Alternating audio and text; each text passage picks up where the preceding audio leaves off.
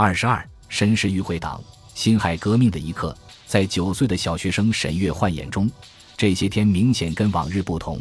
叔父红着脸在灯光下磨刀的情景，真十分有趣。这孩子一时走过仓库边看叔父磨刀，一时又走到书房去看爸爸擦枪。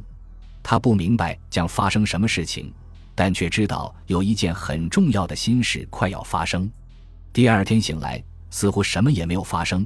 只是家里人的脸色都白白的，一数家中似乎少了人，几个叔叔全不见了，只有父亲一个人坐在太师椅上。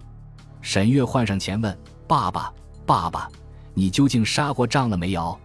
小东西，莫乱说。夜来我们杀败了，全军人马覆灭，死了几千人。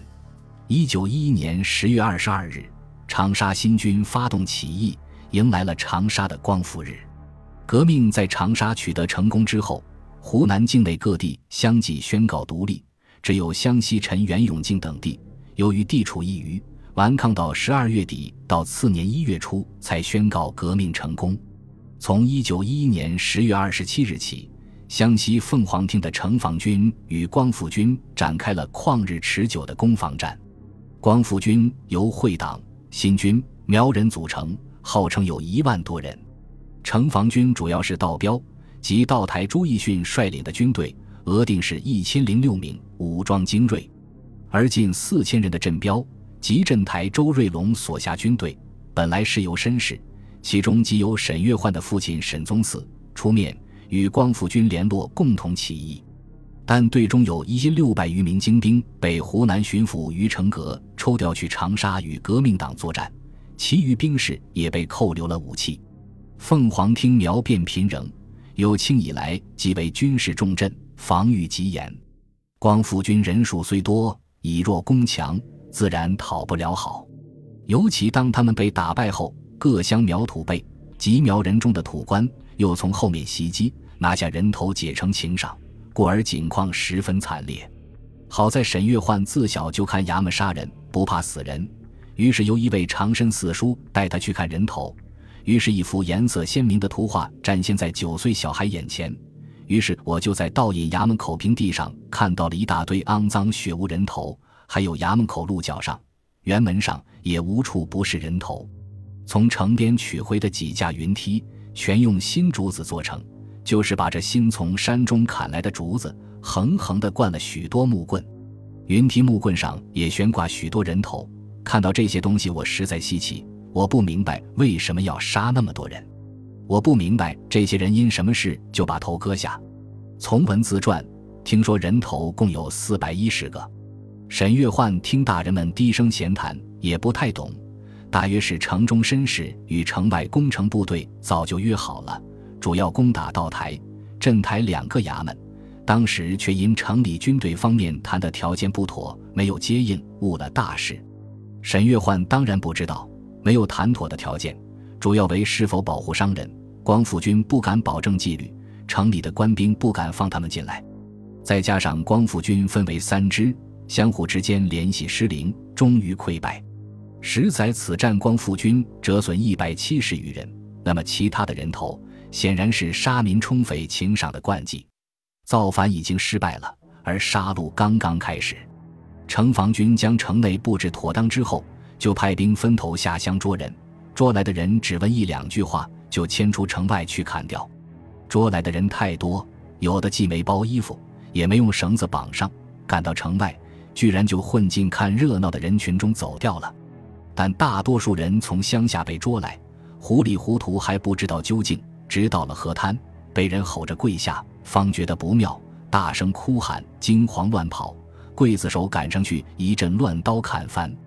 这样的画面每天都在上演，每天大约杀掉一百个，延续了一个月，方才渐渐减少。天气寒冷，不怕失手腐烂生意，再说也来不及埋，又或许可以用以示众。河滩上总是躺着四五百的尸首。沈月焕日日上城头去看对河杀头，与其他小孩比赛眼力，看谁能数清河滩上死尸的数目。后来又增添了一种新花样。就是去天王庙看犯人治脚，因为抓来的人太多，杀的本城绅士都开始心寒，不得不创立一种摇号制度，将犯人牵到天王庙神像前，治主角只有全阴双父才杀，一阴一阳或全阳都开始。沈月欢混在小孩中，看那些乡下人如何闭了眼睛，把手中一副主角用力抛去。有些人到已应当开始时，还不敢睁开眼睛。又看着些虽应死去，还想念到家中小孩与小牛猪羊的那份颓丧，那分对神埋怨的神情，真是我永远也忘不了。这些画面就这样留在沈月欢脑海里。他对革命的印象就是杀人。杀戮那几千个无辜的农民。到的第二年年初，凤凰终于光复。虽然省城长沙早已宣布独立，却要等到凤凰光复电报来到，大街小巷鸣锣宣传，人心大定。革命引发了如许的杀戮，但革命本身却算平和。镇守使、道尹、知县，只要肯离境，就可保无事。除了沈月焕的一个表哥从苗乡回来。在全城开会时，打了县知事一个嘴巴，引得全场笑闹，弄得大会几乎开不下去。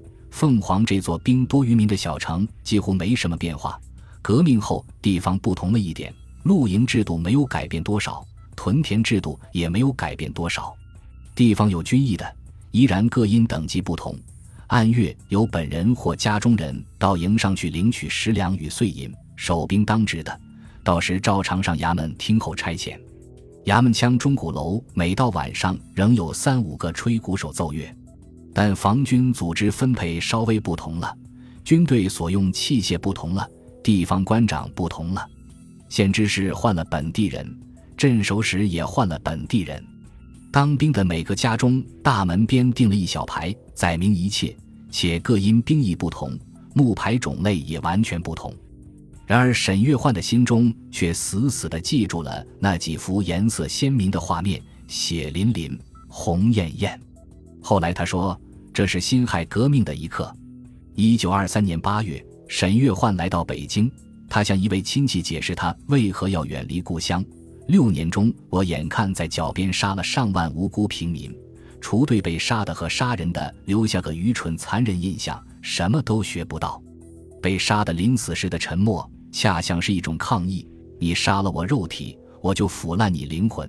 这个从小惯看杀人、从军六年的年轻人，带着脑海中无数颗人头的记忆，离开了人命如草芥的边城故乡。他改了名字，叫做从文，打算用手里的笔，为那上万具被杀的肉体，存留他们的灵魂，抗击这世间枉杀的愚蠢与残忍。本集播放完毕，感谢您的收听，喜欢请订阅加关注，主页有更多精彩内容。